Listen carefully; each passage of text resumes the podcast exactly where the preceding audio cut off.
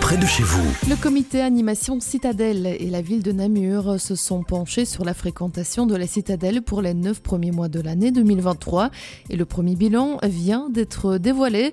Du 1er janvier au 30 septembre 2023, 61 673 entrées ont été enregistrées contre 50 856 entrées en 2022 sur la même période. C'est une hausse de 21,27%. Au niveau de la provenance des visiteurs, on note 67% de visiteurs belges contre 85,5% en 2022. Et parmi eux, 34% sont francophones, 9% néerlandophones et 3% viennent de Bruxelles. 30% proviennent de pays européens hors Belgique. Rien ne va plus à Aubange. Après Vivian Deveau, c'est au tour de Julien Jacquemin, désengagé, échevin de la culture, de démissionner. Une annonce faite lors du collège qui s'est tenu vendredi dernier.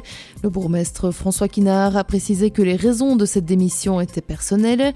De démission en cinq jours à un an du scrutin, voilà une situation plutôt délicate à Aubange.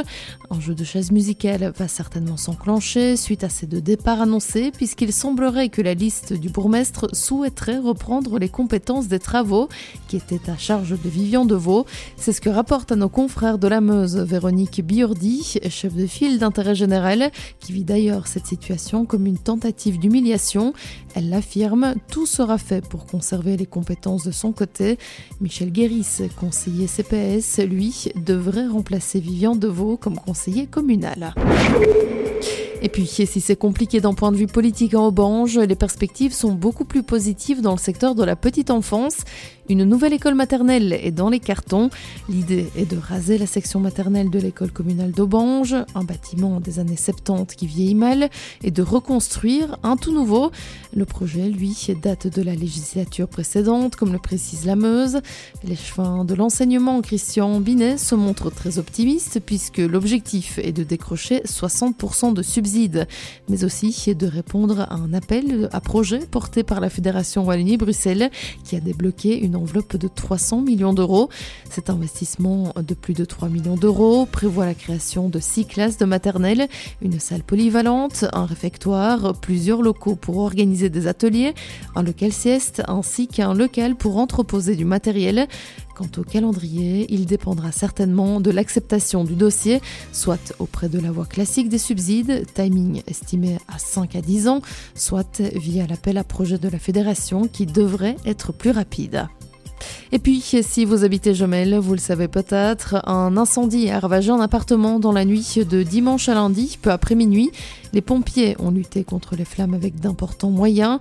Une ambulance a même été envoyée avenue de Ninove, mais fort heureusement, elle n'a pas été nécessaire. Aucun blessé n'est à déplorer. Le bourgmestre de Rochefort, lui aussi, s'est rendu sur place.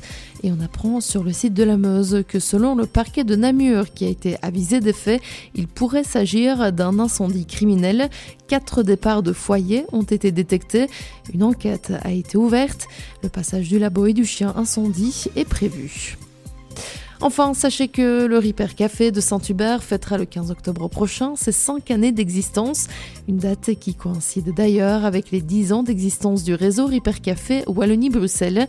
Une campagne Ripper Everywhere sera d'ailleurs lancée du 14 au 22 octobre pour encourager à réparer plus.